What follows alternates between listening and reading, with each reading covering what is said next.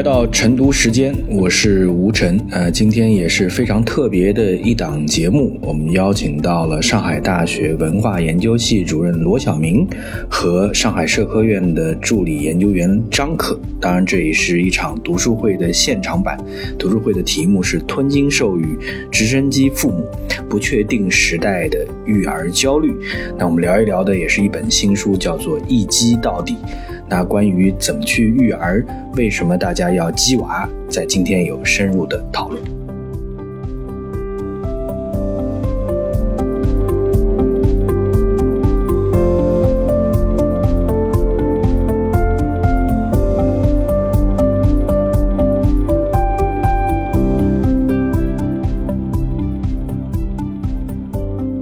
者，大家下午好，欢迎来到我们上海图书馆东莞的七楼阅读推广互动区。今天下午呢，是我们上海图书馆阅读季的相关系列活动。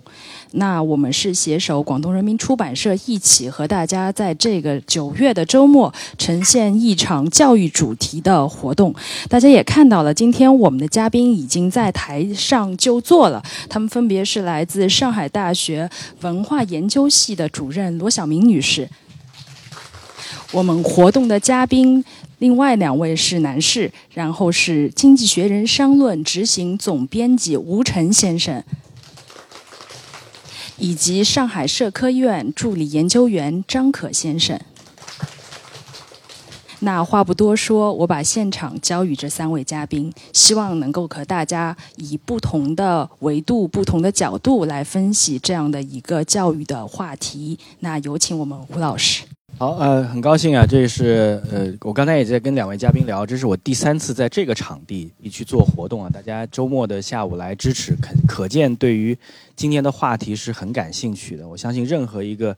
谈鸡娃的话题、谈内卷的话题、谈到底怎么去教育孩子，再去谈不同的国家可能教育各自有各自的难处啊，可能都有感触。那我们今天正好也是带来一本书啊，叫《一击到底》。啊，中文翻的特别特别的鸡娃，其实人家英文名字没有那么鸡娃，叫 Playing to Win，对吧？就人家是玩着玩着玩赢了，结果中国一看看过来就一击到底了。但是呢，背后还是很鸡，对吧？因为就告诉你说，不同的市场里面，大家对于孩子争取到更多的好的教育资源，争取能进名校，争取在起跑就不这个人生的起跑线上有更多的资源这件事儿。我觉得对于父母而言，如果能尽力做到，都是大家去做的。但我们今天想去探讨的，我自己大概有一个四点的框架。呃，两位老师呢，可能有更多的呃观点。几个方面，就是我们讲说，不同的国家它的教育为什么都会产生这样激烈的竞争啊？背后的原因是什么？那我们其实每个家长都希望，我在在一个比较理想的状态下呢，都希望自己的孩子能找到自己的位置。那这样的理想和现实之间的这个冲击，为什么会有那么大，对吧？第三个，其实我们在面临的其实都是一个相对不确定的未来。如果是一个确定的未来，其实要容易得多。啊，最近有另外一本书叫做《为什么伟大不能被计划》啊，大家都都很关注，就知道说，哎，我们在创新创业的路上，其实没有那么多既定的路。那未来有很多不确定性。那不确定的时候呢，家长到底应该？给到孩子什么样的东西？我觉得这也是非常重要的。最后我们再去做一些对比啊，因为我觉得在细致讨论，因为这本书里面也给到很多议题。这本书里面尤其是在探讨说啊，我们在鸡娃的过程当中参与了很多的活动，这样的活动到底是为了我们讲 credential，英文叫 credential，中文叫说啊标榜啊，还是包装，还是说？在这样的竞争的过程当中，其实也能够帮助孩子形成一些重要的能力。我觉得这是大概我的一个思路。那先请两位老师简单的介绍一下你们读这本书的感受吧，对吧？因为必然是我我们讲的这个读书会，先从书开始。那要不要罗老师先开始？好，谢谢吴老师，也谢谢广州人民出版社的邀请啊，让我来谈谈对这个书的感受。那这个书其实，第一，我拿到这个。这个题目就像吴老师前面讲的，就觉得说哇，这个看来全球共命运啊，大家都在鸡娃中。那读下来的一个非常，我觉得这个书它提供了一个特别有意思的概念，就是童年竞争资本。这个我想我们三位读的时候，肯定就是一下子就会被这个概念给抓住。那我觉得特别有意思的就是说，他给这样一个童年竞争资本确定了五条比较具体的内容，因为。这个学社会学的都知道，它这样一个概念是从文化资本这样的转转用过来的。那文化资本也好，呃，政治资本也好，都是投入到某个人身上之后，可能得到某种兑现、转化的这个潜在的可能性的东西才叫资本。所以，我觉得我被这本书吸引的，首先就是他对这个文化文化资本啊，这个竞童年竞争资本的这个规定，我觉得挺有意思，特别值得，嗯。中国这边同样对孩子倾注了很多的时间、精力，包括金钱的那些家长去注意他这个童年竞争资本里面的五条含义。所以，这我稍微给大家念一下他是怎么来讲这个童年竞争资本的。我觉得那这这点特别有意思。他说，他说他给这个童年竞争资本定了五条，第一条就是内化获胜的重要性。那其实他。整本书，呃，在好几处地方都强调了说，美国是个喜欢竞争的社会。那从小就要在孩子的心中埋下这样一个 我要竞争、我要获胜的这个好胜心。那我在读这个书的时候，我就特别引起我启发的一点，就是说我们现在也在培养同学也好，呃，小朋友也好，要竞争，要获胜，但是。呃，我们对于获胜的理解可能稍微狭窄了一点，就是分数要高，要比别人的排名要好，对吧？但我觉得他这边的这个内化获胜，他对于好胜的理解是相对比较宽泛一点的。因为实际上，任何人类的时代、人类的社会，好胜心都是不可或缺的。关键在于把这个好胜心放在一个什么样的框架里。我觉得这个待会儿可能是我们几位特别想讨论的一个问题，对吧？然后第二个，他说了，呃，童年竞争资本是要学会走出失败，赢在未来。我觉得这点也特别重要，因为。不可能，人的一生总是不断的成功，总是会失败。那么，在小朋友小的时候，在接受课堂内外的教育的时候，怎么理解失败？怎么能够把失败转化为一种相对来说对自己有意义的经验？我觉得这一点，嗯，我作为一个大学老师的角度来看，我觉得这点是，呃，我们这边的学生相对来说缺乏一点的，就是受挫，心里比较这个准备不足的感觉，特别到了大学教育的时候。那第三点，他说学会在有限的时间内完成任务。哎呀，我当时看完这点，我觉得太好了，这个，尤其是在拖延症泛滥的时代，就我就觉得说，如果呃从小的教育能够有这样的一个积累。那么以后很多事情可能就会顺利很多，很多呃不是没有才华、没有才能，可能是在时间管理上过于依赖于家长、老师和社会的这个日程安排了。如果自己有这样一种时间管理能力，那么我真的觉得说它是一种童年就需要输入的竞争资本。但是竞争资本这个概念，我们待会儿可以再讨论。第四点，我觉得也是这个书，我觉得。他讲的还挺仔细的，就是说怎么学会在高压环境下获得成功，就是没有任何一个成功是没有任何压力就可以很轻松获得的。我感觉今天，呃，我们普遍的就是点赞文化之下吧，就比较轻易的，就是说会说，哎，你做的真好，你真棒这样的。但是与之相应的就是对压力的理解，压力和成功之间的关系怎么来在这个教育当中展开，这点其实也挺有启发。最后。我觉得这是也是很重要的一点。他说要在公共场合坦然的接受他人的评判，就是能不能公开的面对陌生人的或者是不不那么熟悉的人，哪怕是竞争对手的这种评议，这是一种公共的能力。而我们今天可能对这个公共的能力在激娃的过程当中，可能考量也是不足的。所以当时我看完这本书，我觉得它最最有亮点、最最有特色，而且也可以给今天这个中国的家庭带来启发的，可能就是这样一个核心概念。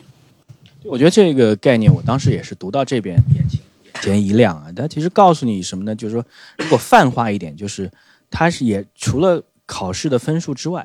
他希望孩子的素质教育上是放在一个社会的大背景和未来成功的，对吧？你刚才讲说，无论是好胜心，啊，面对失败的挫折，他的经历之后是能够有韧性，然后他能够在外面坦然参加活动，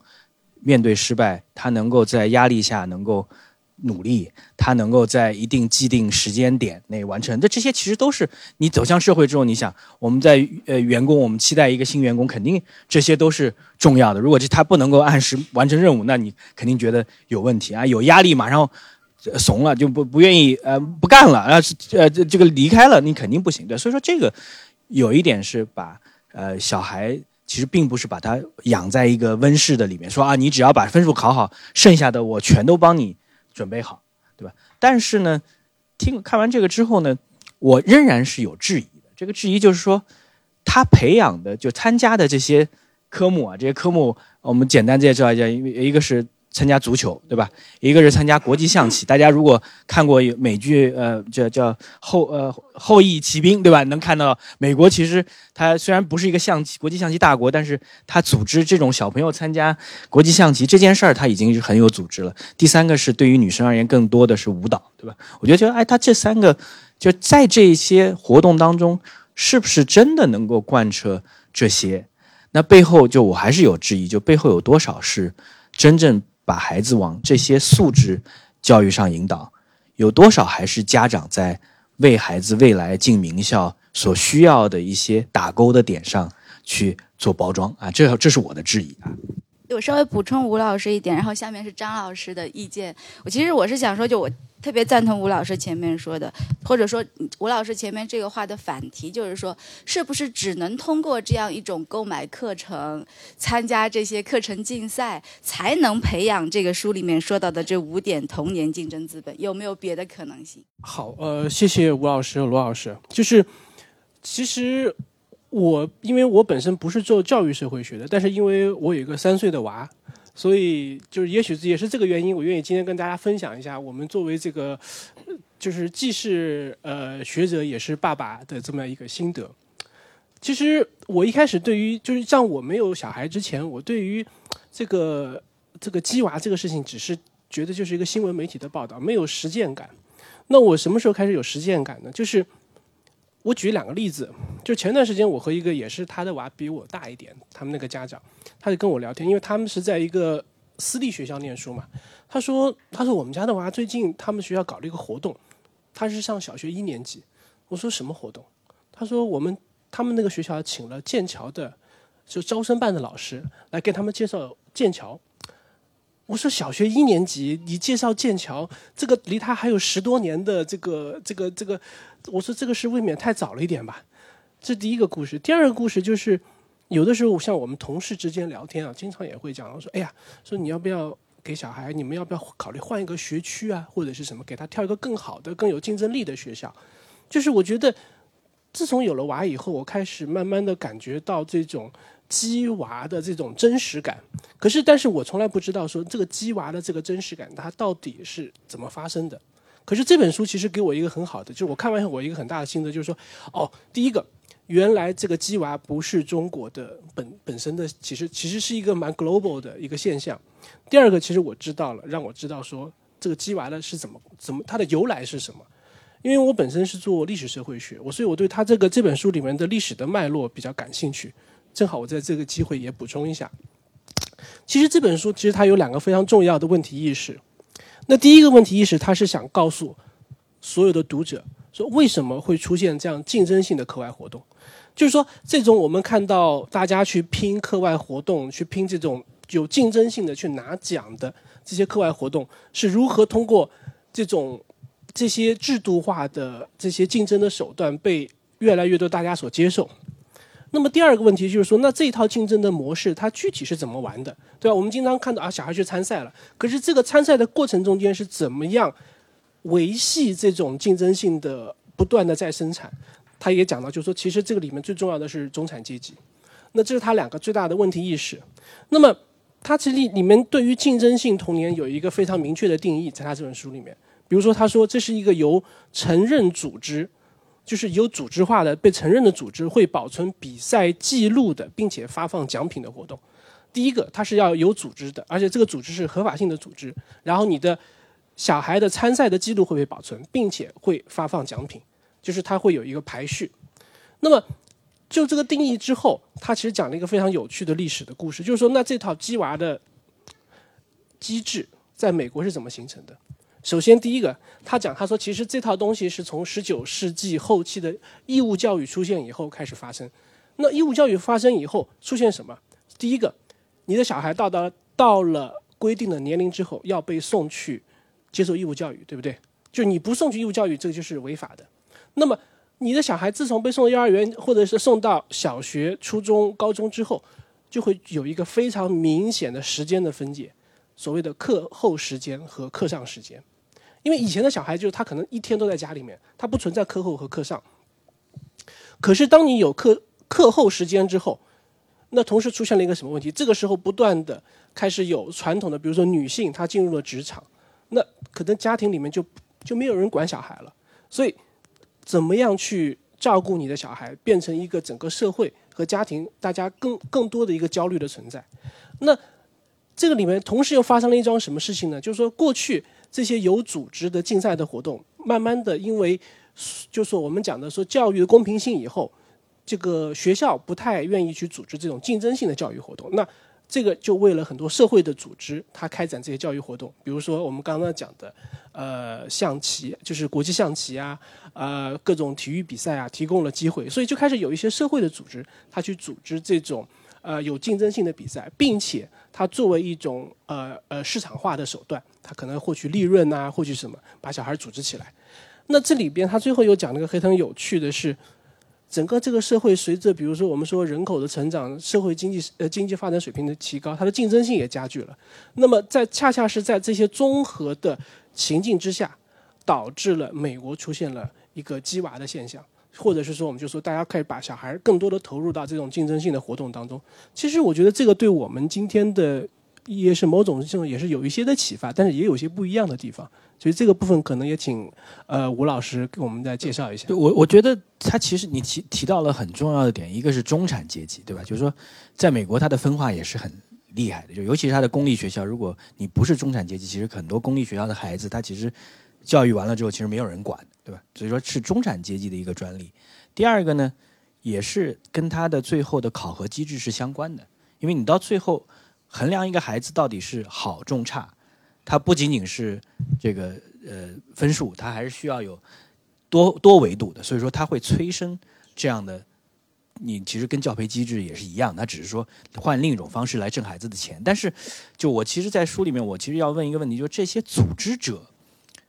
他对于孩子的素质教育这件事本身，和他去做一件盈利的事，这两者之间的驱动力。到底占比是多少，对吧？就是我去我去组织孩子做国际象棋比赛，我到底是为了在里面筛选出来下一个美国的国际象棋冠军，还是说其实都知道这些孩子等到上学之后，等到考考进名校之后，国际象棋会丢掉的？只是说，哎，在这个时候呢，他需要有一个评判机制啊，他能会下棋，下到什么级别，然后怎么样？其实跟我们现在的这个，就是你你到底是这样大众参与下棋，是帮助大家开发数学能力？开发模型思考能力，还是说，哎，我就是因为大家有一个要外部活动排序啊，呃，跳舞又不一样，但是足球的竞争性，其实他他会把这三种，我觉得选这三种这个有代表性的竞技，其实也挺有意思，因为一个是团队的，一个是一对一的，一个又是相对更女生的啊，他怎么样，对吧？我觉得他是有意思，这是一方面。另外一方面，我也在在思考，就是看你刚才提到，就思考是，就是学校和学校外。这两者之间到底有一些什么样的张力？我在前面有一本书，大家如果关注讲这个呃解码者，就讲这个诺奖的做 CRISPR 做基因编辑的这解码者。然后呢，呃，二零二一年有两位，一个美国，一个是欧洲的女科学家拿到了。然后跟这个女科学家竞争的是一位华裔，从中国移民到美国去的，叫张峰啊，很很年轻的，呃八零后的年轻人。那他到美国去，你要作为一个移民家庭，一个孩子，在美国中西部的一个公立学校。其实你很难，家里也刚刚开始适应，但是他在五年级的时候就会发现，那个时候克林顿政府呢正好要推说啊，我们美国的就美国 STEM 教育太差了，呃，不能让一个孩子，应该是小小布什的，不能让一个孩子落下来。然后呢，他就会说啊，你每个州立学校你们都要去筛筛筛聪明一点的孩子，然后这个周五下午要给这个孩子开小灶，然后我们要集中资源。然后他就是受益者，他就是哎这个生物本来就对生物很感兴趣，又很聪明，然后一旦有这样的这个体系之后，哎，老师直接让他，比如在中学的时候会让大学老师给他开小灶，哎，发现很有效果，然后就激发出来这方面的这个成就，然后一路呃学习是学霸，但是未来在科研领域也有开创。所以说，我们就要去问这两点，就是你到底这个筛选出来这个孩子有特别的能力这件事儿，是教育机构应该做，还是社会机构应该做？第二个，我们要问，就是说，社会机构办这么多竞赛，它目标到底是为了挣钱，主要是为了挣钱，为了帮大家排序，还是说它还是有这个驱动力，说我们要把孩子的潜能？挖掘出来啊！我我看完了之后，我还没有这个答案，我不知道两位怎么看。对我感觉就是前面两位老师讲的，就是有一点我听下来，包括读书的时候，我就更加深了我这种感受，就是说我们都觉得在中国高考的指挥棒是很厉害的，对不对？它几乎决定了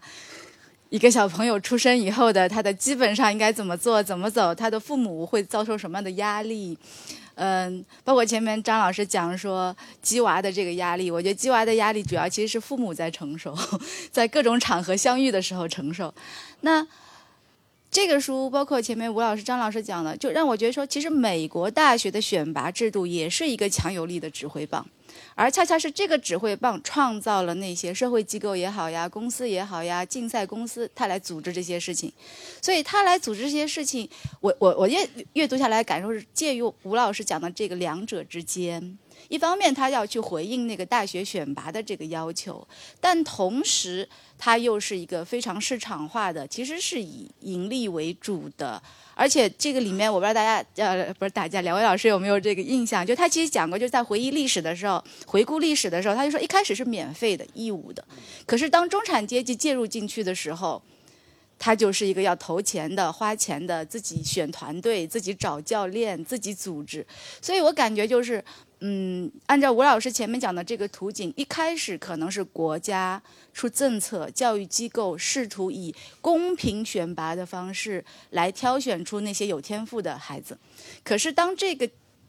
政策出现以后，这个政策是自上而下，国家开始做的事情。可是政策开始出现以后，你会发现说，呃，底层的老百姓是没有能力去运用它的，只是受贿而被动的受贿而已。可是中产阶级却是有能力去利用它的，因此他们就是，我觉得他这个书主要就是讲七十年代以后，他们强有力的组织起来了，然后以各种各样的形式发挥出、发展出新的这个计分的类型。国际象棋也是个积分类型，足球我印象当中，呃，那个游泳也是，这些都是就它发展出，所以我就感觉说他们这方面那个市场化非常强大，而且是很有力的在推进着这样一种。一开始他说的第一点就是内心一定要获胜的，这也是他们一种国民性的表现嘛。所以我就感觉是它是一个三个制度，呃，一个是高考，呃，不是他们不叫高考，一个是大学选拔制度，一个是美国教育自身的市场化，还有一个是阶级家长的这个配合，也不能叫配合吧，其实是要利用自己家里已有的财富，呃，社会资源去攫取这样一个可能性。我觉得它是一个三三个这样的系统彼此配合的。最后就一击到底了。我我觉得沿着你的呃罗老师这个话，我觉得蛮重要的一点，就是你提出来是中产，因为中产的规模比较大，中产的认知是可以相互影响的，中产在意相互之间的比较，不愿意被落下，中产也有足够多的资源，因为其实，在鸡娃其实绝对不是一个没有投入的，时间的投入跟金钱的投入都很多的，但是它就会带来这个困惑，因为我们还是要回到你一开始那个。五点框架，对吧？就这个困惑，我一直觉得就是在聊鸡娃的问题上，你会发现说，它会变得很模式化。这个模式化就是啊，我我反正最好体育有一项啊，我找一项啊，反正孩子还是要按孩子这个他自己天赋嘛，他不能踢球的，你非让他踢球不行，对吧？不能踢球能游泳可以，对吧？我一定要有一项，然后才艺上能有一项，那这个呃呃这个数学呃这个科目呢不能太差，然后最好再做一些公益啊，就就大家感觉就是。就是模块化的，那你你回到你刚才讲的，也是说啊，那我一定是说，如果我有机会把他送到一个好学区，如果不努力，到最后十五年之后我自己会后悔，对吧？那我要去做这件事儿，对吧？就我要首先在国内，你就首先要好的学区，然后完了之后啊，人家学校一年级就有剑桥来了，你这个学校没有，那我也要让他至少有一些影响力。这大家都在这样比，对吧？但是这样比的背后，我觉得最重要的考核的点是你到底是卷，还是真正帮孩子有提升。卷的意思其实很简单，就是说卷就是排名而已，对吧？就是说，反正机会有限，名校就那么多，我到最后就是人人都原来只只要你体育特长生就可以了，现在发现要三项才行，那我就都得三项，不管他愿不愿意，不管他这个能力呃有没有这个能力，对吧？这是第一点，那就真的是卷。然后如果但是你要做的这个，你孩子真的是这样，比如说回回到这三项里面，时间管理。不是妈妈爸爸帮他管理，把时间排好。大家要看虎爸虎妈或者所谓叫 helicopter 直升机父母，那是妈爸爸妈妈把小孩子的时间是按照自己的工作时间写清楚的啊，一个小时一个小时做什么，不用小孩子操心的。其实我真的天生很怀疑他他小孩自己能不能培养这个能力，在压力下完成和在这个呃这个 deadline 在那个时间线里完成，不是他主动完成的，是父母给他压力去完成。对吧？所以都不是时间管理，所以这些就我要我要去问了，就是你到最后，他是不是真的能内化成为孩子的竞争力和其他东西，还是说我们其实在投入巨大的资源，只是因为上面的资源太稀缺了啊？这其实是一个蛮大的问题啊。我其实想刚刚听两位老师讲，我特别有感受，我补充一下，就是第一个就是我想讲我个人的故事，呃，我其实现在到现在为止，我最大的体育特长是游泳。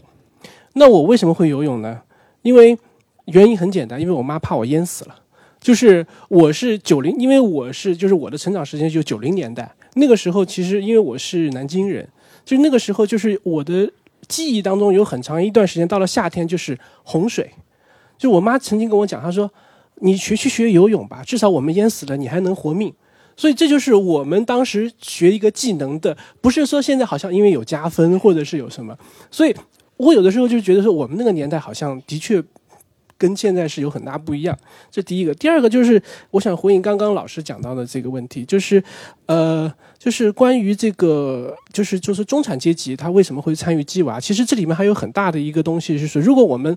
把阶层分为三类，就是就是我们讲说这种所谓上流阶层、中产阶层和劳工阶层。其实对于劳工阶层来讲，就是说他可能有意愿，但是他。没有没有能力，这个能力可能是经济的能力、时间的能力，他都没有。那可是有信息能力也没错，没错，就是对。那对于上层来讲，是说我可能已经在这个阶层中间保持了很大的优位性，然后可能我本身也不需要对我的小孩有太多的，就是我可能既我有能力，但是我也没有意愿。那可是对于中产阶级来讲，他恰恰处在这样的一个，就是说可能。既有往下流动的焦虑，又有往上流动的愿望的这么一个途中，所以他既他也愿意 sacrifice 他自己，牺牲他自己，所以要有意愿，也要有能力，这是我的一个感觉。嗯，我接着张老师的个人故事，我要补充一点，因为你这样说，我想起来，因为我们几年前这个办过一个这 Crossroad 大会，然后当时是希望说，呃，向全上海的这个在校大学生招募一些志愿者。就可以锻炼到大家嘛，然后就发现很好玩的一个事情，我们要求他填写的是你的兴趣爱好是什么，结果基本上百分之八九十的同学填的都是我的特长是什么，然后我觉得这个差别就很大了。就我们小的时候就不知道有个东西叫特长，我们只知道我我有这个兴趣。就兴趣和特长在我的理解当中区别就在于，兴趣是我自己喜欢，我不一定就像这个书里说的，我不一定要获胜，我不一定要是那个第一名。只要我自己很喜欢，我真的能够觉得有某种心身心身上的这种愉悦，对吧？但是特长其实，我我感觉就从他们嘴里说出来，特长有点咬牙切齿的感觉，就是其实我不喜欢，但是我就是在这一点上很强。就当时我们在面试这些同学的时候，就特别有意思，所以当时感触很深，就觉得的确就是近二十年来的这个教育变化面貌，就直接反映到。这个学生的理解力上，包括对自己的理解上，差别就是非常大的。所以这个问题背后就有一个很大的问题，就是这样的培养孩子，到底多少是功利化的驱使，多少是为了孩子成长所驱使？我一开始就抛这个问题，对吧？因为理想状态是因材施教。根据你的素质，根据你的兴趣，我去放大你的兴趣。但是呢，这个考核的时候呢，又能够多元，不是一条一一条线来考核啊，这都是理想状态。但是你会发现，中美做对比，绝对都不是理想状态。现实状态当中，你会很容易变得功利化，对吧？你说我专为什么啊？他我只要，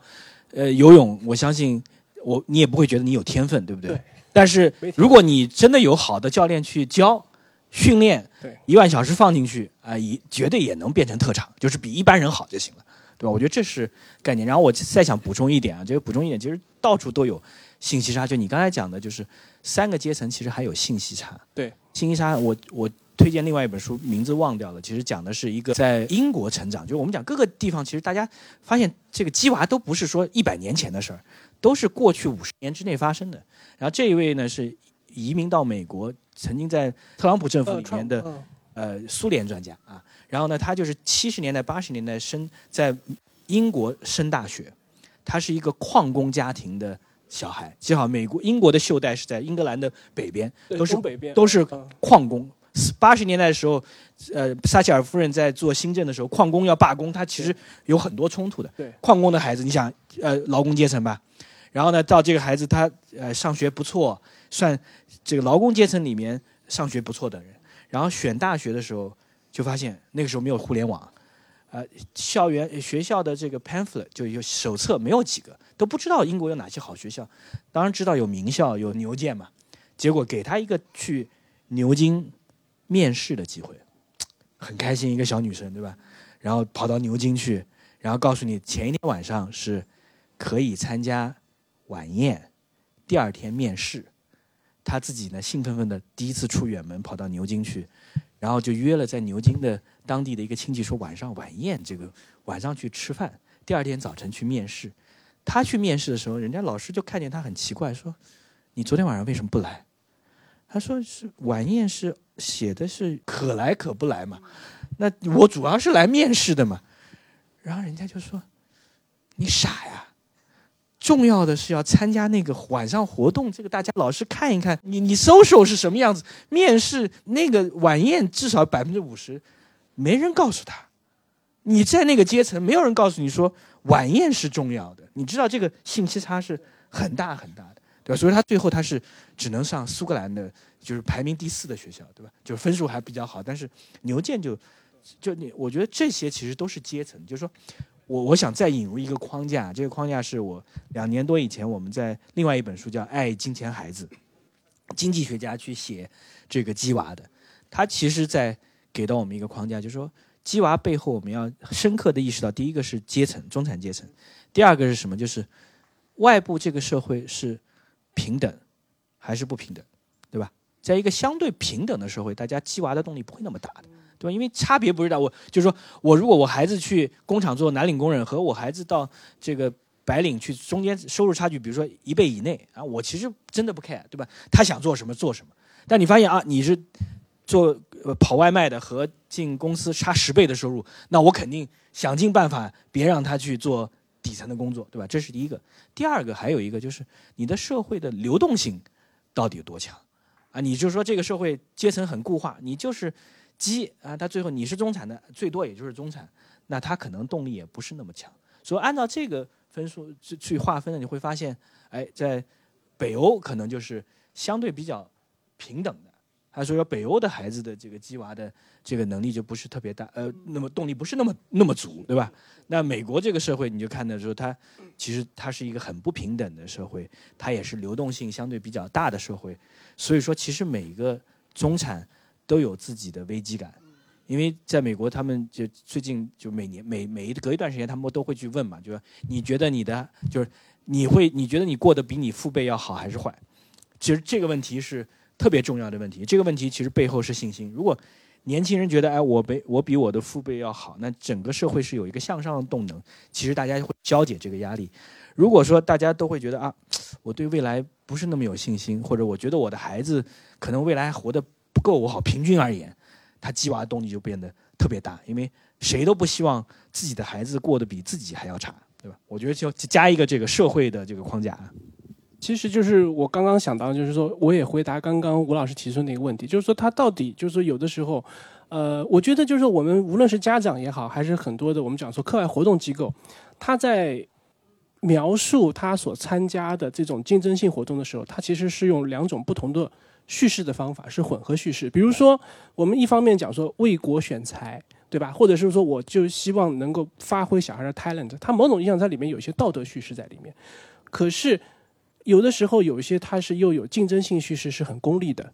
那比如说，有的时候我们可以看到，像这本书里面他也提到，有些家长，比如说他可能一开始他会讲说，哎呀，我我让小孩报名去学钢琴或者是拉小提琴，我就是希望他多一个技能，快乐就好，对吧？至于他拿不拿名次无所谓。可能你去你去访谈所有的家长，可能十个家长有八个九个都会跟你这么讲。可是到晚上要做功课的时候，他该扎还是要扎，该骂还是要该骂的，就是他这里面的叙事是都会转换的。可是你去看这些教育机构啊。他给你发的这些小广告里面，他也会讲，他说为什么什么之崛起而读书，或者是为了发展小孩，他绝对不会讲说因为我要挣钱，这个我要开这么一个班，对吧？这是一个潜台词的叙事，但是这些叙事他绝对不会放在台面上跟你讲，都是我觉得这个是家长和他在不同的情境之下，他会选择对他自己他认为合适的叙事方法去描述他怎么去激娃，对我觉得不是一个就一概而论的。对对对，我想接着两位老师补充一点，就是，呃，就前面讲的这个不同的叙事为什么会混在一起？包括为国家选才、为社会选才，还是说只是为了这个市场的这个盈利为目标？为什么会在上世纪七十年代为起点开始交织在一起？然后这个。越来越纠缠，到现在这个白热化，对不对？其实现在写这个怎么鸡娃的书非常非常多的。那我觉得这个里面，其实他因为他有很多对家长访谈的引用，我觉得这些家长的心情的矛盾，其实他也都把它记录下来了。一是既要又要也要，是不是？就各种就是。就你可以看出，这个家长在描述这件事情的时候，其实他是这样说说那样说说啊，就尽量把自己给说圆了。但我想提供的一个更大的背景，恰恰是在于为什么是在上世纪七十年代开始的。就在此之前，我觉得这个其实中美之间有一定的类似性，也就是说，这一代的家长。呃，包括现在就是拼命鸡娃的中国家长，实际上是经历了改革开放的整个经济的迅速上升期，而美国这一代家长其实也是类似的，对吧？美国二战打完了以后，对，一下子变成了世界这个第一大国，然后又是婴儿潮的一代，他们是特别顺利的，然后就业没有什么。问题对吧？所以我就感觉在这样一个鸡娃潮里面，嗯，他们包括现在中美两边，包括为什么欧洲的家长可能很少干这种事儿，因为他们没有这么突然的膨胀期，突然就是一下子靠。其实我又重新回到那个概念，就是他讲的五点，这是一种对于中产阶级自我奋斗。而且得到了一定意义上的成功的自我肯定以后的经验的总结，这五点其实都是对不对？为什么我们能成功呢？为什么我现在成了公司高管呢？啊，为什么这个？我现在是一个中产的这个这个区里面的这个一个一个住户了呢，因为我小的时候内心很强大，我会时间管理，我能够挫败里面吸取教训，对不对？我觉得这些其实都是当年或者说现在的中产一步一步成为中产的人生成功经验的某种积淀。但问题恰恰是在于七十年代以来有两个事情，我觉得是发生了变化的。所以这个作者我觉得他其实挺敏感，他把这个时间点定在七十年代，我觉得是很有道理的。也就是说。整个七十年代，因为二战以后，这个经济开始重新复苏，呃，社会整体是往上行走的，所以这个用那个德国社会学家的一个比喻是说，我们坐我们是坐在一个电梯里面，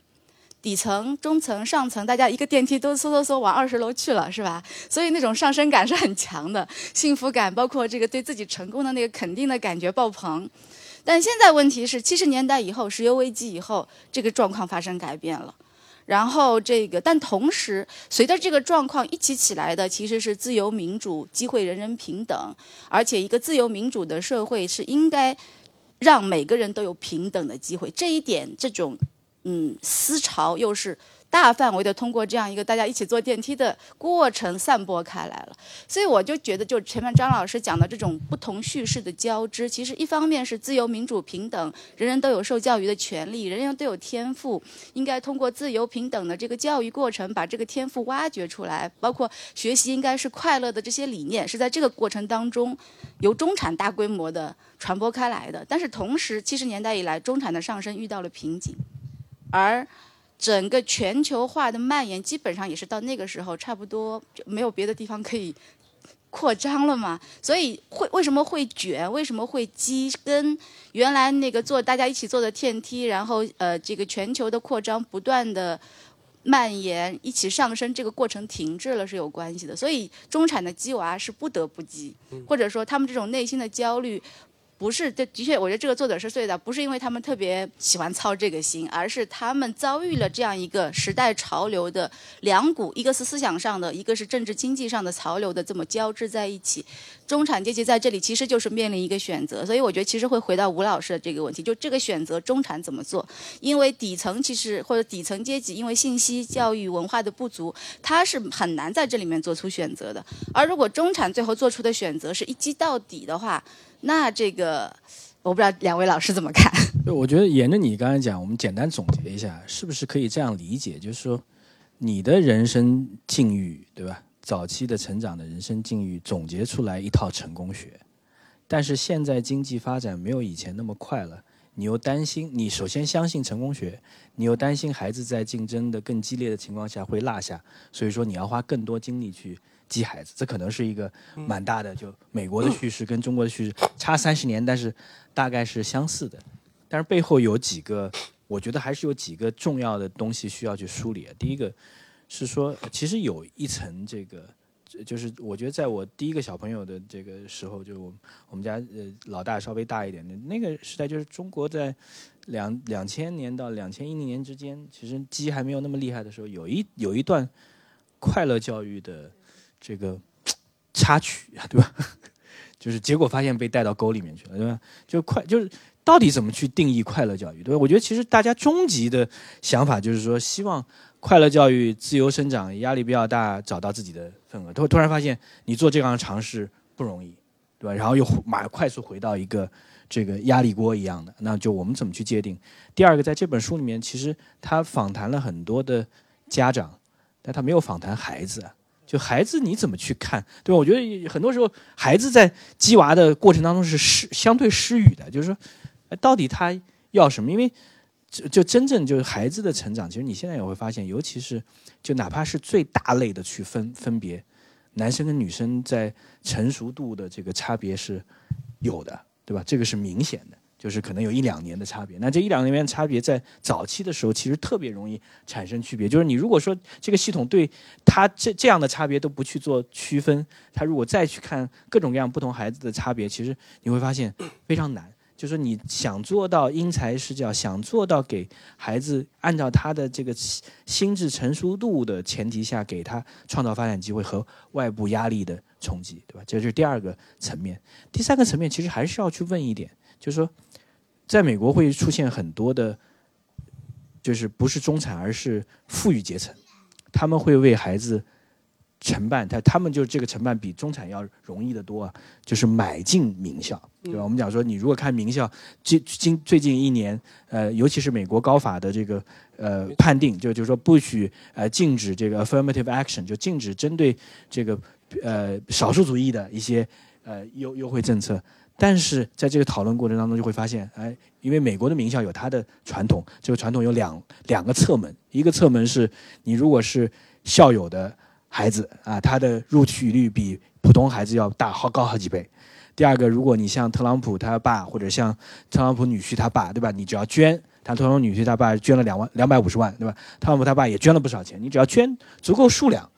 你还是能拿到。但是这个不是简单的交易，不是说今天捐了明天就能拿到。但是早一点捐，进有这个人脉，到后面对小朋友还是有机会。所以说这是这个阶层的矛盾，就是上层有这样，但是中层在做鸡娃这件事里面，到底有多大程度是为了孩子争取更多的、更好的入场券？到底有多大程度是为了自己的面子？为了相互之间，我比我你隔隔壁老王要牛一点。对吧？我觉得这其实，这这个其实是蛮纠结的。我觉得还是会有的。我就再抛几个问题，看两位怎么看。其实就是我觉得吴老师讲的，其实我在念这本书的时候也是一个很大的感受。就是说，一我们其实讲鸡娃的时候，其实某种意义上，其实这是一个很听上去是个很个体化的，是你鸡的是这个娃，但是实际上你包括我们自己参与到这个过程中，你就发现，其实这个里面其实是整个家庭的竞争。这个家庭的竞争是你，你家庭就是你，你在你付出了，还你不光付出了经济成本，你付出了时间成本，你还要付出什么？你还要付出情感成本。那你这个情感，就是说，而且这个不是中国的现象，是美国也有的现象。你我们看到这个书里面讲的有有些描述是非常精彩的，比如说有些家长当小孩，比如说他下国际象棋出去以后，他输掉了，这家长怒目而视，说你为什么会输给那个女生，对吧？这个 这个这个这个里面，我觉得你就说这个感觉好像其实也是非常相似的情景，所以所以我觉得吴老师的有一个观察是很很对的，就是说其实这个里面可能是我们当看到鸡娃的时候，可能要回到阶层的这个视角里面才能看得更清楚，因为我觉得不光这，我觉而但是我觉得因为这本书它讲的是西方的，我其实我觉得在中国来讲，其实很多人讲说教育的不公平，教育的不平等，呃，可是如果就有的时候，我觉得我们有一些迷思，就觉得说好像西方的，好像就比较快乐或者是什么。实际上这本书给我一个也蛮大的。我当然我原来在英国念书的时候，我也我也很明显的感觉到这个差别，就是说其实并不是我们所想象的那个，好像是一个非常非常非常公平的情况。我举个例子，就是我在英国念书的时候，我去了两个两个城市，就是刚刚吴老师讲的东北的袖带。啊，我第一个就在了一个城市叫 Hull，H U W L，它是一个。英国的港口，英英格兰的港口，这个港口因为整个它的产业转移以后，下岗工人特别多，然后整个的产业的衰败，就是你可以看到这个街头的时候，就是说它的院子，英国人的那种，它叫 semi-detached，我们讲的很好听叫别墅，它实际上就是一个一个上去以后就是二楼，然后呢后面有一个院子，就是你会看到在这种很衰败的城市的时候，它的院子里面是什么？就是晾衣杆堆满了杂物，什么东西都没有的。然后呢，我后来第二年去念书的时候，去了另外一个城市。这个城市号称英国叫中产阶级密度最高的城市，叫 York，就是约克，就是当其实现在讲 New York 纽约人，就是说他们的祖先是从所谓的 York 过来的。然后呢，York 你就会发现，这几乎就是他们中间相差不过一百公里不到，就是可能上海到苏州的距离。可是那个你那个那个每一个街道的花园，你就会看到，就他们似乎就是在拼啊。它不光是就是每个家庭之间在在暗暗较劲，你的门口放了一个非常漂亮的什么小玩偶，我也要放一个。然后后面的花草经过精心的修剪，一年四季要用不同的花来应景，就你会发现这种阶层的差别是真的是非常大的。我那个时候当志愿者，我在那个 British Red Cross 英国红十字会，就是帮他们那种就是那种买手店，就是帮他们整理衣服、烫衣服。我们有一个很好的，我是在第一年在那个号那个城市的时候。让我就是颠覆我三观的一件事情，就是她这个女生呢，她是也是在这个店工作，她可能也是跟我年龄差不多大。然后呢，有一天我们就闲聊，我说我过两天我要去 Manchester，去曼彻斯特玩。她说哦，我说是 It's very nice place。然后我说你去过吗？啊，I've never been to Manchester。就是我说你曼彻斯特没有去过吗？他说对啊，我就就就觉得就没有怎么去过这种。就是说他这种阶层的差别其实是非常大的。对我补充一下这些事。对我感觉就是前面 张老师讲的这个，就就让我想到，我可能就想把你讲的这个两个小故事更往前推进一步。呃，我们之前讲的就是一记到底也好呀，讲中美父母都喜欢鸡娃也好呀，就感觉好像大家往往是把重点，呃，可能说教育的重点落在这个娃的质量上。这个娃有没有才华，对不对？有没有才能？游泳游得够不够快？有没有这个奥数的天赋？其实就这样通盘考虑的话，你会发现，其实最终跟娃其实没有太大的关系。其实比的是父母的判断力、理解力和整体把握的能力。就像你前面讲的这么，就就他们的确很喜欢比赛，就种个花也比赛，这个修个什么草也比赛，就各种，然后发个小奖状，就他们有这个传统，但是。到底什么是可以比的？什么是值得比的？又应该比的这个结果是什么意义？我觉得就是可能是现在特别考考验这一轮中产家庭的地方，而在这个考验里面，真正应该接受考验的不是小朋友，因为小朋友才来到这个世界没 没多久，他也没有经验，也没有三观，也不不能说没有三观，三观初见，对不对？那其实比的，或者说其实考验的是家长对自己已经过完的这三十几年。或者是四十几年的一个基本的理解力、判断力和反思力，我想这个是鸡娃当中最最核心的竞争力。就其其实背后还有一个，就沿着你这个思考，就我们在做对比的时候，还是要去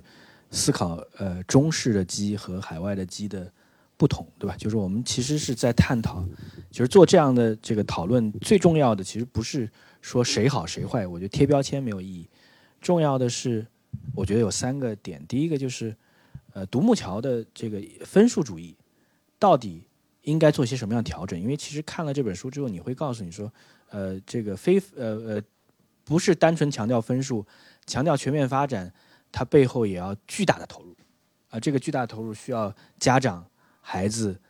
经历很不容易的这个经历，才有可能有机会到名校，就是进到任何一个地方的，就是中美这两个大国进到名校。都是不是一帆风顺，不是快乐教育的。那在这过程当中，要不要经历这样的变革？因为你即使说高考是平平等的，但会呃，其实不也不是啊。但是那个你要去看这个美国的这个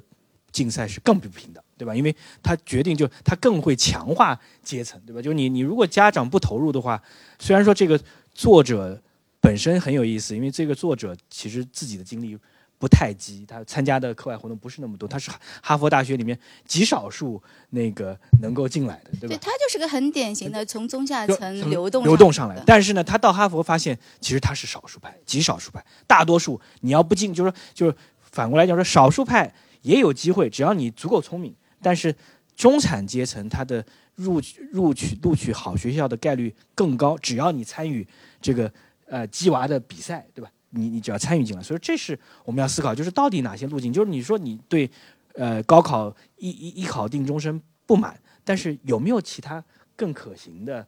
相对也还是平等的，而不是造成大量的资源浪费的一种模式？我觉得这是第一个我们要去思考的。第二个，我们才去要回到他的这个，就你我你刚才讲的，就是说家长投射的是一个既是对外部的比赛，全家的比赛。又是一个帮助孩子真正有竞争力的，因为这个考核体系，呃，但是呃，问题就是这个考核体系是不是真正制造出来有竞争力的孩子？还是因为在美国，其实越来越多人也会去认认认为说，名校其实是叫英文叫 credential，就是给你一个名片，给你一个这个对外的标签啊，我只要名校的标签，就是他可能你是名校，你只要能进到名校，你能名校毕业。你的未来的整个社会各个方面，因为你进的圈子不一样，哪怕你其实很一般，也能做到，对吧？我觉得这个是我们要去思考的第二个点。第三个点，其实到最后还是说，我们在整个的这个发展的这个过程当中，我这我我觉得，就是到底怎么去了解，就是我们在给孩子的这个童年和青少年的发展过程当中，有没有一个？呃，或者说我们说鸡是百分之五十鸡的，就给它留下这个自由成生长的空间，因为你会发现这个鸡是可以。呃，一它叫一击到底嘛，对吧？一击到底，大家都是全油门，对吧？因为你发现你稍微油门踩踩慢一点，好像别人就就上来了，对吧？哎，有没有一个规则？就是你想，就我我喜欢看 F 一的比赛，那 F F 一比赛，呃，玩着玩着就发现不行了，老是一家车队这独独霸不行嘛，对吧？就做限制啊，你的经费要限制啊，你的什么时间下休期你不能动任何的这个动，对吧？大家是不是要制定一个外部的竞争的规则，让大家给孩子留下一些空间？对，我想这个吴老师前面讲的那个书里面，其实他在结论的最后一段，他是呼应你刚才说的这个话的。我觉得他这个其实他前面讲这些都是小朋友这么。这么努力，对不对？又是跳舞，又是踢足球，又是国际象棋的，是为了进一个好的名牌大学，以便拿到这个入场券。对，但是他在最后一段，我觉得挺有意思。就我觉得这个作者其实他有某种矛盾的。他最后一段他是这么说的，我当时看了最后一段，我乐死了。他说：“通过当今所有的文凭关卡是一个漫长的过程，大学不再是终点站。”这个我觉得其实跟今天中国很多大学生的心情是一样的。或者他们现在把这个东西后移到了说考研是上岸，但是后来发现说哇，其实也并不是，对不对？所以这样来看的话，如果真的是采取就是说没有任何其他百分之五十的空余，或者说留白，真的是要一击到底的话，那你会发现，嗯，就我我忘了他在哪了，他就我觉得他其实就是前面。一个很就这么说吧，我们今天中产阶级家庭的判断力，不光是说判断我们家小孩儿，我们家小孩和周围邻居的小孩儿，他们同年级的小孩儿，其实他还有一个判断力，就是说，当整个这个经济状况上升通道，就是上升的这个速率都不再像以前那样的时候，那么这样一种漫长的但是非常激烈残酷的竞争。如果以今天这样一种方式，那么势必伴随着你们家小孩的终身的时候，你怎么理解这个问题？所以我就觉得他最后一段特别有意思，因为你后面还有硕士，念完硕士念博士，还有博士后，然后它里面有一个地方说，我们我们的小孩都比我们更优秀，会好几种语言，有更多的这个国外的经历，但是还是没有办法三十岁还是没法自立。就这个，我觉得是一个今天所有想要鸡娃的家长首先应该想的问题。如果是这样的话，那我们就要从头来想一遍，说一开始就鸡 到底是为啥呢？是不是？就我我还是要讲我个我个人的亲身经历吧。这个我觉得比较有趣，就是说，我现在回头，因为我就是我是八零后嘛，呃，回顾我过去这么多年，就是我觉得我人生中最快乐的经历有两段。第一段是我高考完的那个暑假。我疯玩的一个暑假，因为我们念高中的时候，老师就跟我们讲说，你们只要考上大学，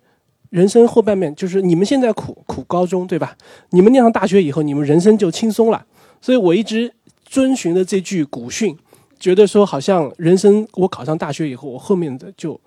完了。就就可以玩了，不是古训，现在的老师也是这么对学生说的。然后我你在大学，你跟学生一进来怎么说呢？不是，所以我以我以前不知道，就是现在的中学老师还这么说。直到这个学期有一个男生跑进来，就是说，他说老师我被骗了。他说中学老师就是这么告诉我的。他说结果大学跟中学差不多呀。我们那个时候，然后呢，我进大学以后呢。很快到了大二大三了以后，就开始说要考雅思，要出国。那个时候就开始，我就觉得说好像跟我想象的完全不太一样。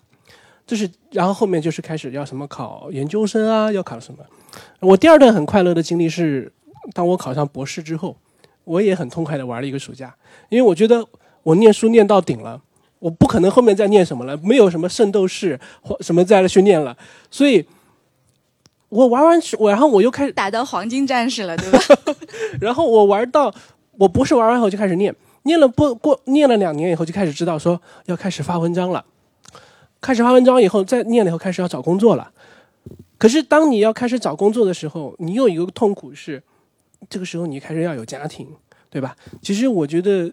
我们过去的这种其实都是有很大的问题，就觉得说好像你的就是我们其实对于很多家长来讲，终极目标就是我抚养你。到十八岁，你考上大学，这是一个对于家长来讲是个最明显的终极目标。可是你会发现，说特别是以我们身边的，我们就是说我身边的同学和我身边的朋友的经历，就是说，其实进入大学以后，后面是个更大的开始，是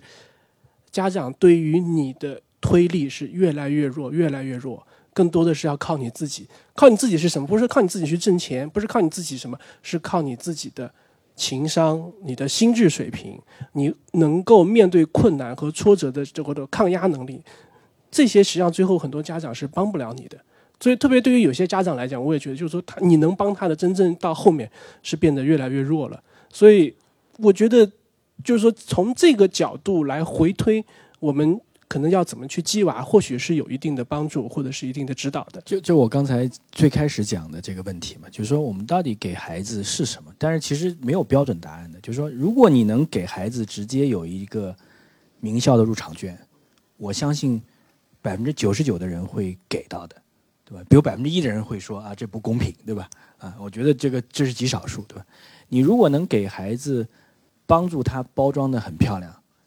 你一定会的。你如果觉得在中国我能给孩子进好的学区、好的中学、好的高中，那你一定会去这么做的，对吧？但是你回到这个终极的问题，这个问题是什么？就是说，第一，未来的竞争会就职场的竞争会更激烈，对吧？这个中国经济到整到一个相对成熟、成长比较慢的时候，那就变成它职场也会卷嘛，就卷就是大家要争取更多的这个内部分配，而不是说问增长要效益啊，那内部会有这样。那第二个就是说，它会变化很快。其实我们在这个鸡娃的过程当中，你会发现，就至少我觉得跳舞、象棋跟这个呃足球，它没有那个功利性，就不是说，我觉得就是说我们在探讨国内的这个鸡娃去刷题的时候，你会发现，呃，我上次跟呃梁建章老师，我们俩一起在聊这个这个改革，在聊生育，在聊创新的时候，你会发现他他提出来就特别极端，他说中国的这个十二年教育最好就减到十年，为什么呢？因为你初三那一年是刷题，高三那一年是刷题，而在刷题的过程当中，其实你没有任何新的东西在学，你只是确保说我做的比我隔壁那个做的要再好一点、再快一点、准确度再高一点，对吧？但是对你未来的成长，也许抗压力在时间内完成任务这件事能做到，但是对你未来学习成长是浪费。想象一下，一两千万人两年时间在学一个他们已经掌握，但是还没有完全掌握，但是未来可能没有太多用的这个知识，只是为了他们中间排序。那这个时候，你觉得这个资源浪费有多大？所以从这个角度来讲，如果是我们有更多的多元的啊，他去哪怕你踢球，这里总归强身健体啊，下棋提升这个对抗能力啊，这个它对未来是有帮助的。所以说，我们要去思考的还是一个短期跟长期。短期是，毕竟你要在这个游戏里面，你就要参与游戏，你要充分利用规则，你要为孩子争取他的最大优势，这一点无可厚非。我相信没有哪个人说我不 care，对吧？但是长期是说，这个孩子他最后真正能跑得远的能力是什么？他应对外部的巨大变化的能力是什么？他有没有真正自驱力和学习能力？因为未来的这个知识迭代的水平比现在要强得多，对吧？啊，我们在一个人工智能的时代，今年 ChatGPT 出来，那就一下子大家就知道，就是说，就是获取占有知识、记忆知识，虽然也很重要，作为一个学习方法很重要，但是你如果只考核这一点的话，那真的没有意义，因为它已经可以把所有你能看得到的知识都能够调取。你要所用的是我能不能调用资源，而能调用资源、能提问题、能很好的有好奇心，这些其实蛮难的。其实在这本书里面也没有回应这一点，就是说我们我们在探讨，就是说怎么去为孩子创造一个适应未来的能力。其实最重要的是。问问题的能力，最重要的是质疑的能力，最重要是做实验，你提出假设做实验的能力。而这些能力，其实在很多在这个这个鸡娃的书里面，其实没有，它是按照范本在向前走的。这个你时候你会发现，以色列人为什么犹太人他是有他的优势的，因为这个他们相互之间的这个提问问题、相互挑战的。呃，力量特别强。这个时候，你又发现有一部分印度人为什么那么强？因为如果读过一本书《Argumentative Indian》，对吧？印度人也是很多时候相互之间，对吧？这个就这些能力，哎，是不是更重要？但这些问题又难，更难考核，对吧？就是说，我们在鸡娃的时候，还会陷入到一个非常大的挑战，就是说，大家仍然是做衡量可衡量的。我一个比赛，呃，很简单，有赢有输嘛。但是。真正在职场里面不是那么简单的。如果职场是大家跟下一个象棋那样，或者甚至是像踢一场足球那样，我觉得都要简单的多。但是职场其实没有那么简单。嗯，就是就是说，如果我们把目标只设定在十八岁这个中作为终极目标，那其实是可操作、可量化，对吧？我们就设定怎么样去鸡娃，跟着这套游戏规则去玩就行了。但是实际上，如果我们把放得更长远一点，就是说，可能希望在他的心智水平或者是什么，这个里面可能有更多很多更多技巧性的东西在里面。对，然后其实我当时其实我看这本书的时候，还有一个比较有趣的地方，就是说，嗯，其实布迪厄他既是社会学家，他其实更多更关心教育学。他其实他在有一本他非常著名的书《Distinction》，呃，中文中文的翻译不太一样，有的叫区隔，有的叫区变。它里面就讲到说，法国的。工人阶级、中产阶级和上层阶级，他们其实中间他们的这个所谓的资本，它是是是有差距的。那他们之间是一个什么样的关系呢？就是劳工阶级不断的在向上流动，或者在向上竞争，那中产阶级也在向上爬。那这个里面就是他们所竞争的标的是不一样的。比如说，可能过去可能劳工阶级可能是可能就是随便去玩玩普通的体育游戏，它可能慢慢会变成一个看上去更加上流的。那其实，在这个里面也蕴含着鸡娃的一个很重要的道理是什么？就是说，对于西方来讲，他们在参加竞争性活动的时候，其实他们的本质上是竞争性活动，但他们参与的项目有可能是不一样的。比如说，你可能今天当突然很多在美国的劳工阶层可能突然参与到这个所谓的假设啊，比如说参与到可能足球或者是什么的时候，这些中上产阶级他可能就去玩高尔夫球了，对不对？那那这个就是说，他们在鸡娃的时候，在西方的鸡娃的竞争性活动，就是他们可以选择不同的，看上去更有品位、更有资本的、更有这个可以更彰显他们阶层的这种所谓的游项目去来去做区隔。可是，在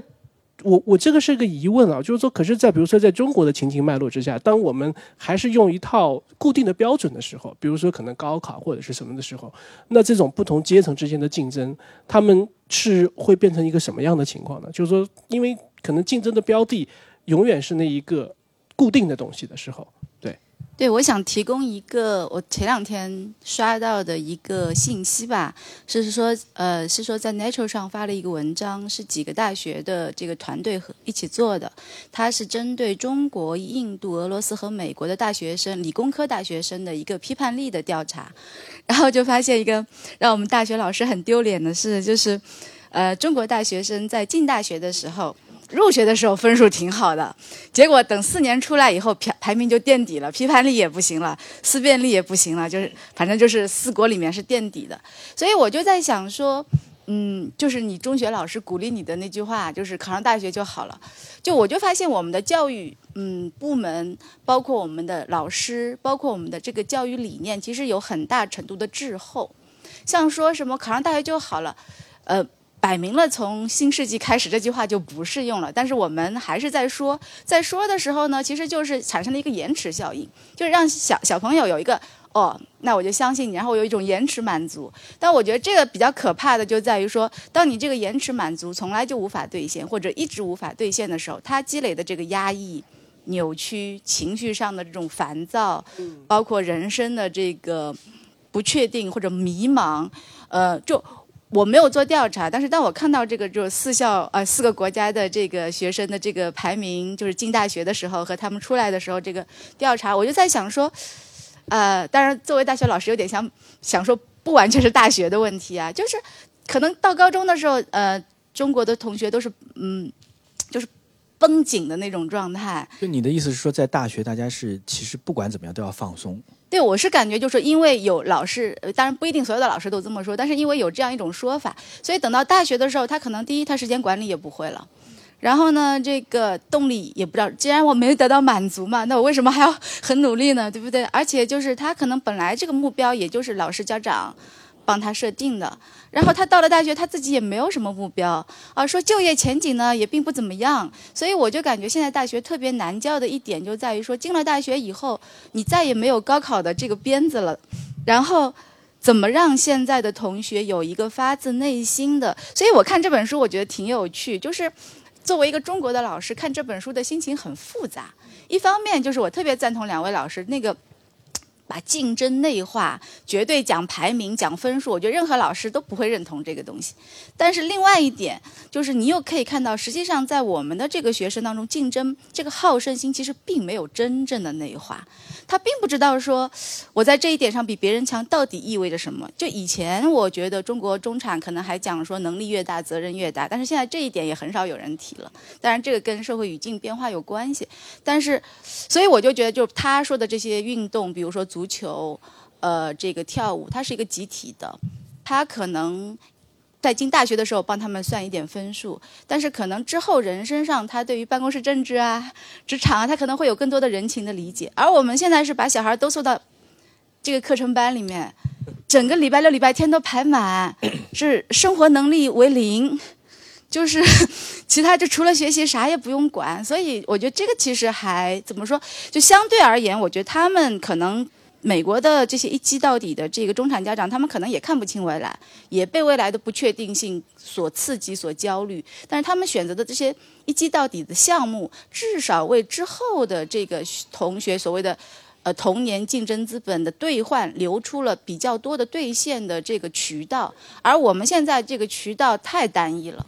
就有可能砸手里。就我我我觉得就是这一点很重要，就是我们看待这个项目，除了国际象棋之外啊，其实是团体的项目。就这个非常重要，就是说，其实你千万不要说，就我们对于体育的这个这个扭曲，也是全世界可能是比较高的。就是你体育只是为了竞争奖牌，这个体育和说我大众参与的团队的体育是不一样的。就是这个时候，我们觉得他就是说，各种各样的这个体美国的体育特长生，你会发现有很多有总统、有 senator、有这个参议员、有。大公司的 CEO，他是在大学的时候是这个橄榄球队的队长。就这这个 leadership，团队的管理，怎么去凝结一群十几个人的这个大家有个同一个目标去努力，怎么去相互补位，这些其实是需要在运动当中学会的。但是我们的这个，你会发现我们鸡娃就这一点是非常，就基本上就是单打独斗嘛。就我们强调就是我只要比隔壁那个好就行了。但是他其实没有一个团队的去努力去争取什么样的东西，这其实是就哪怕鸡也是还是有差距的，对吧？就我觉得，就前面讲到，我就想到一点，就是就我其实我后来长大了以后，我我觉得很遗憾的就是，我们长大的过程当中，从来没有人告诉我们什么是友谊。但是我们跟可能跟小的时候跳橡皮筋啊，跟弄堂里小朋友玩啊，可能你就是潜移默化的理解了。但是现在的这样一种中国式鸡娃，我觉得就是。呃，现在的孩子对于友谊的理解，就人的情感的理解是很很浅淡淡的那种，包括尤其是有互联网的冲击来了以后，所以我觉得他的第五点就是说，在别人面前受到公开评价的这个能力，我觉得很重要。因为虚拟化了以后，大家不太能面对面的，而且我就发现我们的学生现在就有这个状况，我们以前叫批评和自我批评，对吧？然后那个同学之间总是相互提提意见，现在不是，现在就是大家都是。保持着礼貌的微笑，然后有一定的距离，也不提意见呢。然后老师如果批评他们呢，他们就觉得说：“哎呀，你怎么可以批评我呢？” 就这种。然后所以就现在就觉得就是挺难适应这这个新的变化。但是我们也在琢磨，就当然教育方式什么都可以变化。但是我是觉得就是家庭、中学教育、大学教育和社会教育应该是彼此配合。但我我是觉得，就是现在鸡娃讲的比较多，但这个几方面怎么彼此配合，其实讨论的比较少。对，其实就是沿着这个话题，其实我们还有一点没有讲，就是说鸡娃是不是包办？嗯，这个非常重要，就是因为其实我们讲，无论是虎爸虎妈还是 helicopter 直升机父母，他其实他包办的成分是很多的，对吧？就是我我其实我帮你想好了，这个我帮你把时间尽量填满，我帮你去把未来的路设计好。然后你达到目标，我给你 reward，给你奖赏；你达不到，我可能可能反正这个鞭子也得抽一抽，然后这边再推一推，对吧？我觉得就这个时候，它会造成就在在美国还少一点，但其实，在其他在日本和欧洲都会有一个叫尼特族，对吧？尼特族就是没有学工作，没有学习，没有反正呃一系列东西，然后就是宅三十岁宅在家里面。其实他都是，就是他的自立的能力，在社会处理各种复杂问题的能力，因为在早期是父母包办的情况下，他没有形成。然后在这个世界上发现，就是又又教育又幻灭，找不到好的工作，他就最后那只能回到家庭。那这个其实这是双输的结局，就是说到多大程度上，我们要去给孩子在突破这个呃家长包围的这个温室。让他出去。我觉得我我们成长的年龄，我觉得最简。你现在发现你你在学校门口接孩子，这就是最常见的，对吧？你说你在二三十年前怎么会有这种事情呢？那么小朋友自己挂个钥匙，该干嘛干嘛，对不对？那对吧？哎，你你至少说，我觉得这个生存能力是要要强的。但是哎，现在孩子，你说你谁敢说，哪怕就隔两个街区，你敢说让他自己回来吗？我觉得，那你如果不去锻炼，他总归要要迈出家门这一步，你怎么办？对，我觉得这些其实都是很我觉得。这个例子特别好，我补充一个，就是因为有一次我们城市论坛也讨论过这个话题，就说这个接小孩回家的这个问题。就我们现在就是，哇操！中学、幼儿园门口就堵车呀，一到四点半、五点就三点半这种就堵车，对不对？然后，呃，我记得当时社会学那个陈一芳老师他就提了一个日本的例子，我觉得那个就是一个比较有效的，就是家长组织起来，就这里面其实也有家长组织，对不对？其实我们今天家长组织没有怎么谈，就家长组织起来，就是每个街口就站一个家长，大家排班，那小朋友自己回家又可以锻炼他的能力，然后这个家长其实精力也可以调配得过来，不用什么爷爷奶奶骑个助动车还特别危险感觉是吧？所以我是觉得就是它其实一个社会方方面面协商配合。而且最重要的是有一个共同的对于未来需要什么能力的基本的共识，而我们现在好像是教育问题一方面极为严重，但是对于这些共识又往往不太愿意很认真的、比较仔细的，而且可操作性的去讨论。我觉得这个其实是挺大的一个问题。就是其实我们也不用一直觉得说，好像这个“鸡娃”的这个“鸡”字，它是一个完全负面的东西。呃，其实有的时候。我还是举个例子，就是我的一个小学同学，我是小学同学，然后我们其实就一直是一个发小。然后呢，他后来考上了南京最好的高中，就是南京师范大学的南师附中，考南师附。然后他当年又保送，他保送到南大，后来又一直读到清华的保研。其实他其实就是一个非常典型的，就是他不是鸡娃出来，他是自主，他有自主学习能力、自主学习管理、情绪控制能力的出来的。然后。八月份的时候，我们一起吃了个饭。我说：“你现在在哪里？”他后来就是，他后来毕业以后去了呃，就是就是文字出版机构，因为他是学中文的。后来前两年他去了加拿大，然后前段时间回来，我们一起吃了个饭。我说：“你现在在干什么？”他说：“我现在在 Amazon 亚马逊工作。”我说：“你在亚马逊做什么？”他说：“我在亚马逊做程序员。”我就有点震惊。我说：“你不是学中文的吗？你怎么？”去做程序员了。我说这是个理工科才会做的工作。他说我在加拿大又重新念了一个硕士。然后就是我想举他的例子，就是说，当你如果你的小孩他是一个能够有自主学习能力、情绪管理、时间控制的人，当他面对很多竞争，他会自己寻找到出口。就是说，我觉得可能这个行业我不想做，或者我没有兴趣的时候，我他是有能力去重新转换一个跑道，去重新学习新的知识和技能的。其实他所给他培养的是这种不断的寻找机会、寻找出口的能力，我觉得这个其实也是非常重要的。我想最后再聊一个跟稍微岔开一点，因为现在前两天正好有另外一本书叫《县中三十年》，还是叫《县中的孩子》啊。我觉得其实我们刚才在聊，其实呃，因为这本书的定义是中产一级以上，我们聊的鸡娃其实也是中产级以上，对吧？但是我们千万不能忽略。教育不是中产级以上的人，教育还有中产级以下。所以说我读县中的孩子，呃，大家推也值得看一看。就其实，呃，老呃作者是在湖南的长沙县的县中，不是呃呃名校，是长沙县很简单的县中。他考上这个县中之后，他虽然考的分数很好，但是老师其实也第一第一句话是说，呃，进来了。并不是没有希望，但是希望也不是很大，对吧？这个很明确，对吧？就是你，你到你是一个，就等于说不是重点的，就一般的。但是呢，我们不会放弃你啊，这是第二第二句话。第三个呢，住校的整个氛围就是它是劳体，就是就体体叫什么叫叫呃，学习跟体育是两手抓的，绝对不是一个纯粹说就是分数至上，就你们这帮孩子已经快没希望了，那怎么办呢？我们就加码去呃考试，然后看看里面能筛几个出来。仍然是每天六点雷打不动的，老师带着大家出来打球干嘛？就是做得很好，所以说结果他考上北大了，对吧？我觉得这个他是也是个人的经历，但是他反过来那是三十年以前，再去看县中的时候会发现，就是呃第一个呃以前的这个老体结合的没有了，对吧？第二个呃前面老就是。特别特别敬业的对孩子，就是我我帮助孩子成长。至于最后他能不能进到大学，那是另外一件事。但是既然这孩子进来上高中，我就要让他这个三年至少能够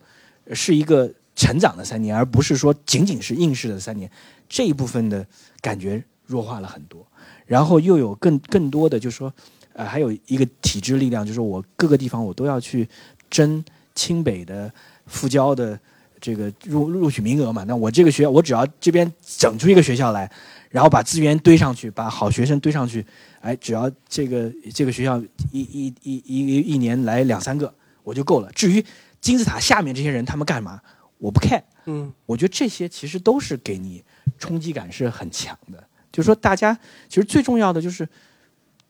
归根结底，最后孩子还是要分成，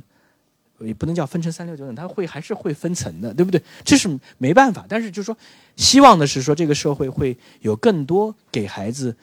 就是分层一开始分层相相对比较低的孩子有复盘的机会，有呃呃找到自己人生阶段的机会。但是我们的那种感觉就是，尤尤其是你在这个呃。大城市在中产阶级，你其实大家可以有很多的参照系，你有鸡娃的机会。但是如果是在小小地方，那其实他更多的还是要依赖这个体制去给孩子成长的机会。但是现在你家长积不了，如果这个学校里面又只是说一条标尺，就会产生他他的最大的感叹。我觉得也是我们现在再去感叹。基础教育的点就是，可能比三十年前还要有挑战，啊，这是他，就是他。你说你现在就说校舍要比三十年前好很多，但是似乎有很多的这个差距，他也没有特别展开啊，因为可能我觉得这是值得大家去思考的。对我前面听吴老师，我就突然想起，就以前八十年代的时候，有有一个著名的潘晓来信，那里面的很那个很有名的话就是为什么我人生的路越走越窄。我前面听你这个，我就感觉。这个在大城市里的中产阶级可能就要问一句话：就为什么我们的路越走越窄了？其实一击到底就是中产的路在越走越窄。特别是你放弃了大多数底层的，放弃了大多数中下层的，啊，这个只是为了争取到几个或者自己家小朋友的，或者自己几个朋友小朋友的这个所谓的成功的这个可能性的时候，其实在这过程中放弃了很多东西。对所有人的这个公平公正，我觉得高考在这一点上是有它的最最大的这个公正性的。那么对这种公正性，它的公共性，大家怎么来维护？包括对于那些县中的孩子的这个教育资源的分配、师资的分配、信息文化资源的分配，在这一点上，我们怎么去维护？因为只有维护一个好的公共的教育理念和教育环境的时候，不管哪个阶级的路才不会越来越窄。反过来说，就当中产阶级总是希望说自己的家的小孩不普通，对不对？最后就变成我们整个社会所有的人都不知道怎么做普通人了，就恨不得一夜成网红，而普通人都不会做了。我觉得这点挺可怕的。就我是觉得好的教育，其实就是说你在一个社会里面做，哪怕做一个普通人，你也是活得有滋有味的，你的生活是很精彩的。等到你要。这个快死的时候就，觉得说，哎，我没来白白来这一回，对吧？我觉得这是一个普通人。我觉得中国以前的传统文化对于这个普通人怎么做，他有很多的资源，家传，以家教也好，这个儒家也好，这个家里面这个。巨大一个家谱也好，很多亲戚关系，对他他是资源你做一个普通人的。可是中产家庭作为一个核心小家庭，从这个社会网络里面本来就是从农村流到到城市，或者是移民过来的，然后你从这里面拖出来以后，可能得到承认认可的东西，那个指标就变得越来越窄了。所以在这个过程中怎么做普通人，其实我是觉得小孩和家长都面临这个问题。虽然不普通是一个向往，但是不普通是以普通为基本的底色，而不是以放弃了不普通作为前提的。我觉得现在就是有点本末倒置的感觉。其实最后再推荐一本书啊，就是呃，书内容跟标题不一样。我觉得我觉得标题很重要，就是王迪老师写的《碌碌有为》，对，就非常重要。对，当然，但是书内内容是另外一回。但是我觉得这个标题值得大家去思考，就延续你刚才讲的，对吧？就是说，大家都觉得碌碌无为，那就。就都想着有这个争这个心气，说我要我要完成阶层跃升。我觉得这个时候一定是卷的，因为机会没有那么多。但是如果你能意识到说，